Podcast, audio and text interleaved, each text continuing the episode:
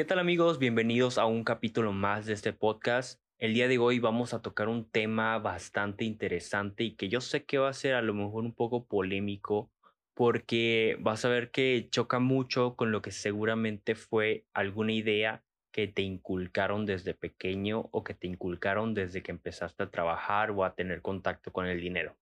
Y es que te voy a resumir toda esta idea mal infundada en una sola frase que seguramente has escuchado. Apúrate a trabajar para que juntes tu dinero y te puedas comprar una casa, para que dejes de estar rentando, para que tengas algo tuyo. Una casa es tuya y nadie te la va a quitar. Esa es tu mejor inversión. Y el punto aquí es, ¿realmente comprar una casa es una buena inversión? ¿Una casa realmente es algo que deberíamos de buscar todos? ¿Realmente es mejor comprar una casa y no rentarla? Y bueno, realmente yo lo que vengo no es a decirte que en general comprar una propiedad es una mala inversión, sino que vengo a explicarte que en muchas ocasiones o en diferentes contextos una casa más que una inversión termina siendo un gasto y más que algo bueno termina siendo algo negativo. Ahora, tú me dirás, oye, pero ¿en qué contexto o, a qué te refieres? Si es que todos siempre te dicen que compres propiedades y es que igual la gente que tiene dinero, pues igual se la pasan comprando propiedades porque yo no voy a comprar una propiedad. Y es que aquí radica mucho esta idea. Ahora, para empezar con todo esto, te voy a explicar la diferencia entre un activo y un pasivo.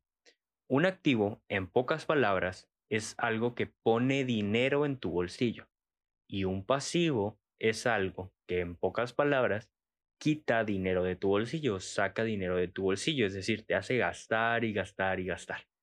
Esto normalmente pues lo podemos haber escuchado como una inversión y como un gasto. Una inversión es algo que te va a traer algo bueno y un gasto es algo que pues simplemente te gastaste tu dinero, hiciste un pago y no vas a ver ningún beneficio de eso. Ahora, una vez que entendemos esto, podemos empezar a imaginar por qué algunas veces una casa no es un activo o no es una inversión. Y es que realmente yo creo que simplemente entendiendo el contexto de un mexicano promedio, pues ya podemos empezar a ver por dónde va el punto. Así que vamos a repasar este escenario de un mexicano promedio. Un mexicano promedio que tiene un trabajo de 8 horas, 10 horas diarias y que cobra, si le va bien, unos 10 mil pesos al mes, estará pagando por una casa alrededor de unos 5 o 6 mil pesos mensuales, únicamente en el pago de un crédito. Además de eso, pues no estamos contando con los enganches y los desembolsos iniciales solamente vamos a fijarnos en los gastos que ahora va a tener mensualmente.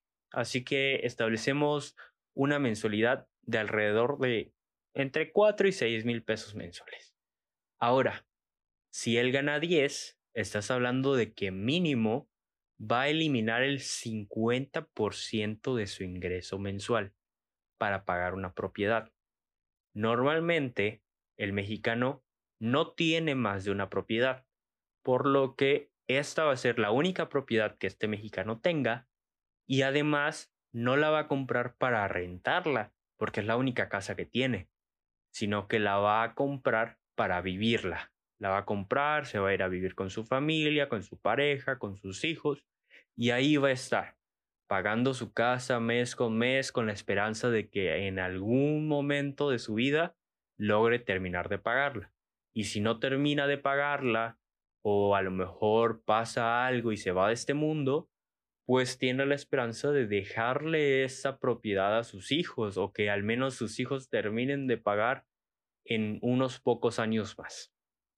Ahora, vamos a analizar este contexto. ¿Qué significó adquirir una casa o una propiedad? Significó renunciar al 50% o más del ingreso. Significó pues tener una propiedad donde vivir, un techo donde vivir.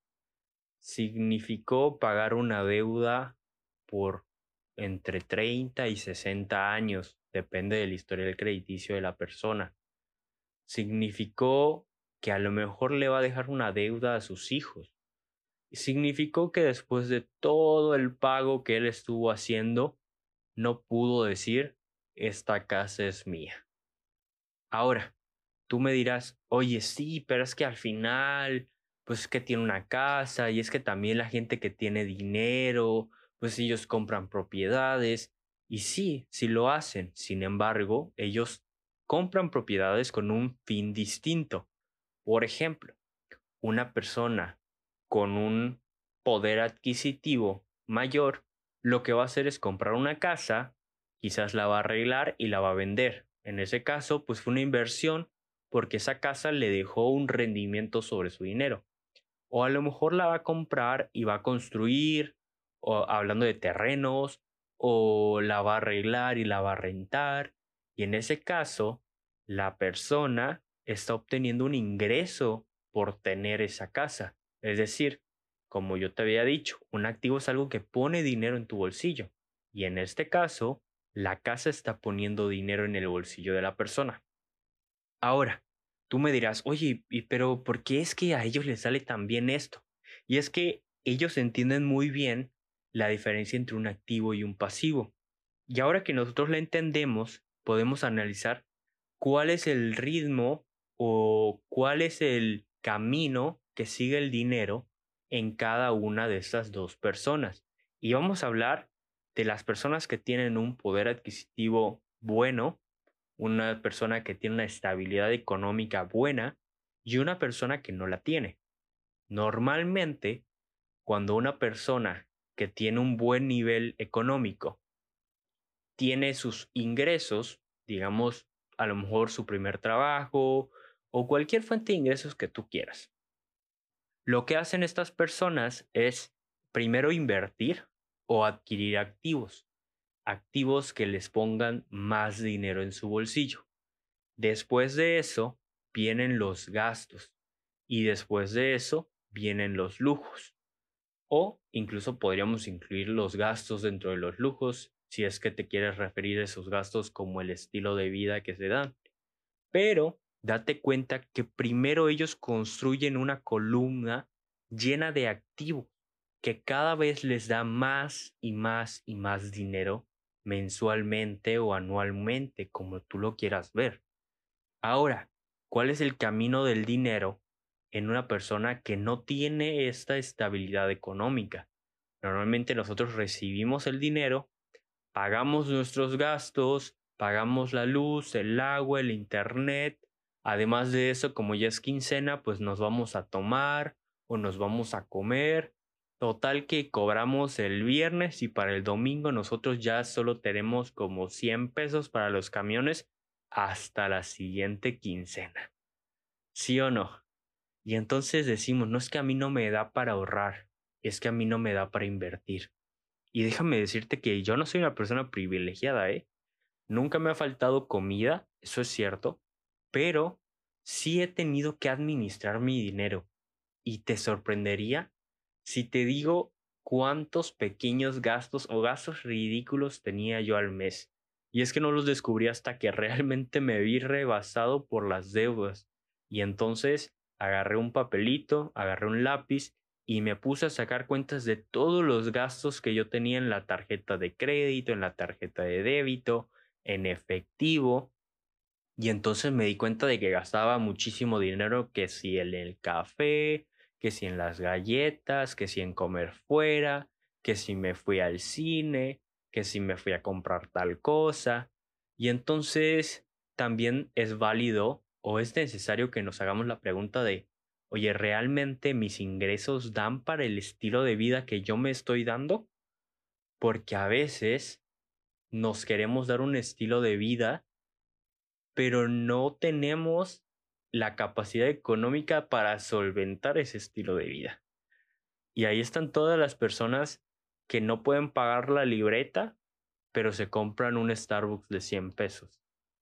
Que no pueden pagarse un curso de 200 pesos, pero se compran unos tenis de 2000. que no pueden pagar las asesorías de sus hijos, pero sí se pueden ir al cine y gastarse mil pesos cada semana, porque se lo merecen. Y entonces aquí llegamos al punto de realmente de quién es la culpa. Es cierto que muchas personas no son pobres porque quieren. O sea, yo no estoy diciendo que las personas sean pobres porque quieren, ¿eh? Estoy consciente de que muchas veces la situación y la circunstancia los pone en ese papel. Pero hay muchas otras personas que dicen, no es que el dinero no me alcanza, no es que yo no, no puedo, es que yo nunca tengo dinero.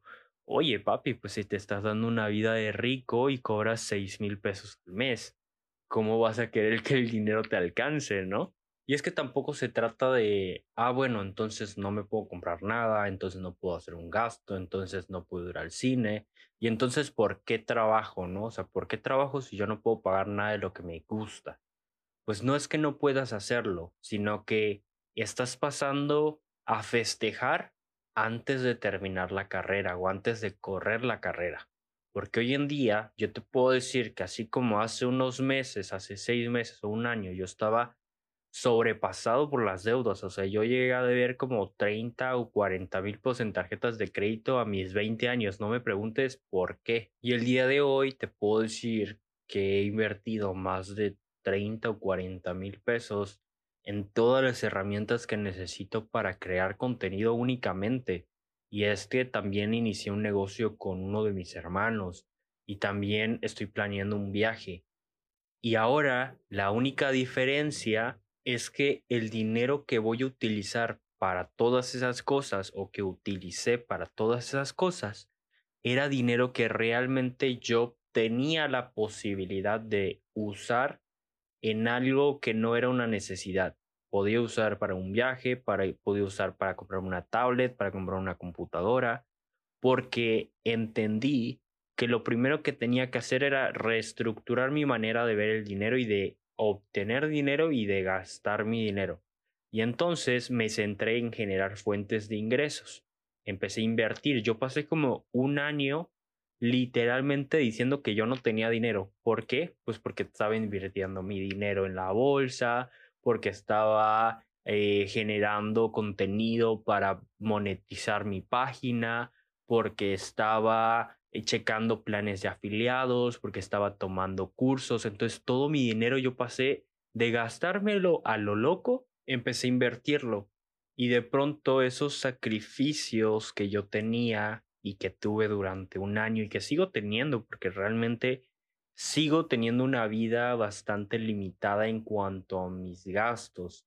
Y hace poco hablaba con unos amigos y les decía, es que yo soy pobre por elección yo soy pobre porque yo mismo me, me dije que yo soy pobre. O sea, yo descubrí que necesitaba ocultar el dinero para no gastármelo. O necesitaba apartarlo rápidamente antes de pensar en gastármelo. Y entonces empecé a dividir todos mis ingresos y mandar dinero que yo sabía que no podía gastar, lo mandaba a cuentas aparte y así tenía yo organizado y escondido todo el dinero para no estármelo gastando. Y después de este año, que ya les puedo decir que encontré la manera de generar dinero de varias fuentes, o sea, ya no era nada más el obtener dinero de un sueldo, sino que también de pronto me llegaban comisiones por afiliados, me llegaba la monetización de la página, me llegaba la, monetización de otra red social. Y entonces dices, wow, o sea, esto es, esto es como bajarle un nivel a la dificultad del juego, ¿no? O sea, me lo estaba pasando en modo legendario como tenemos la costumbre aquí en Latinoamérica y ahora lo estoy pasando en modo difícil, pero ya tengo más herramientas para jugar con los niños grandes, ya ya entiendo esto de administrar mi dinero y lo más importante es que ni siquiera necesitas conocimientos tan técnicos, o sea, es simplemente el sentido común y eso sí, necesitas la constancia y las ganas de hacerlo porque eso de tener el dinero y saber que lo tienes y querer algo y saber que lo puedes pagar y decir no, no lo voy a pagar porque no, no es el momento, no tengo el dinero suficiente o sí lo tengo, pero no es no es inteligente gastármelo en esto. Yo creo que esas han sido las peores ocasiones para mí, o sea, esas han sido las que de verdad yo lucho conmigo mismo para decir, no, Eduardo, aguanta, sabes que no es una buena decisión, sabes que no lo debes de gastar. Cuando pasa el tiempo me doy cuenta de que tenía razón y ahora que ya tengo bien estructurados mis ingresos, que tengo bien definido todo mi dinero, o sea, ya lo tengo bien estructurado de qué dinero se va para mis gastos, de con cuánto dinero puedo vivir, de cuánto dinero tengo que generar, de cuáles son las diversas fuentes de ingreso, de cuánto tiempo le tengo que dedicar a cada una y de todo lo que tengo que estar pendiente para que mi vida funcione. Ahora todo es muchísimo más claro y me puedo comprar una tablet y me puedo ir de viaje y puedo hacer lo que yo quiera porque ya tengo todo bien estructurado, bien armado y funcionando. Pero bueno, creo que en general la idea es bastante básica y bastante sencilla y creo que ha quedado bastante bien explicada. Entonces, si tienes alguna duda sobre esto, te voy a dejar en la descripción de este podcast el enlace a mis redes sociales. Ahí puedes ir a Instagram o a YouTube y dejarme cualquier duda que tengas o cualquier comentario. Ahí yo le contesto a todos. Cuídense y no olviden tomar agüita.